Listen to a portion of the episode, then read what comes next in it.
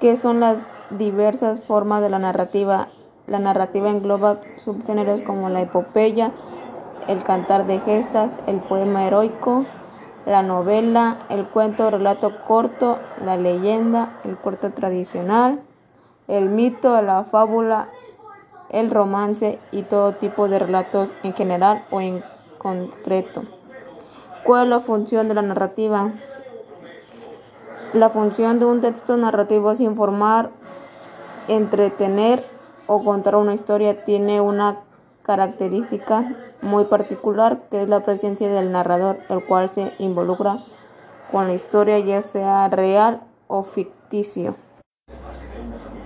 ¿Qué es la narración y tipos? Una narración es el desarrollo verbal de una serie de sucesos relatos de manera ordenada y específica, ya sean reales o no.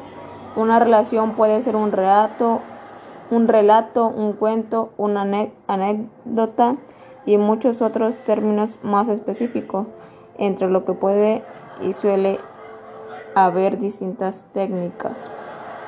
Un ejemplo de la narrativa fantástica. Algunos, algunos ejemplos de cuentos fantásticos son Cenicienta, un relato tradicional atribuido a Perault, El Señor de los Anillos, una novela fantástica en varios volúmenes escrita por J. R. R. Tolkien. Las mil y una noche comprendido de cuentos fantásticos ambientados en la antigüedad asiática y de origen anónimo.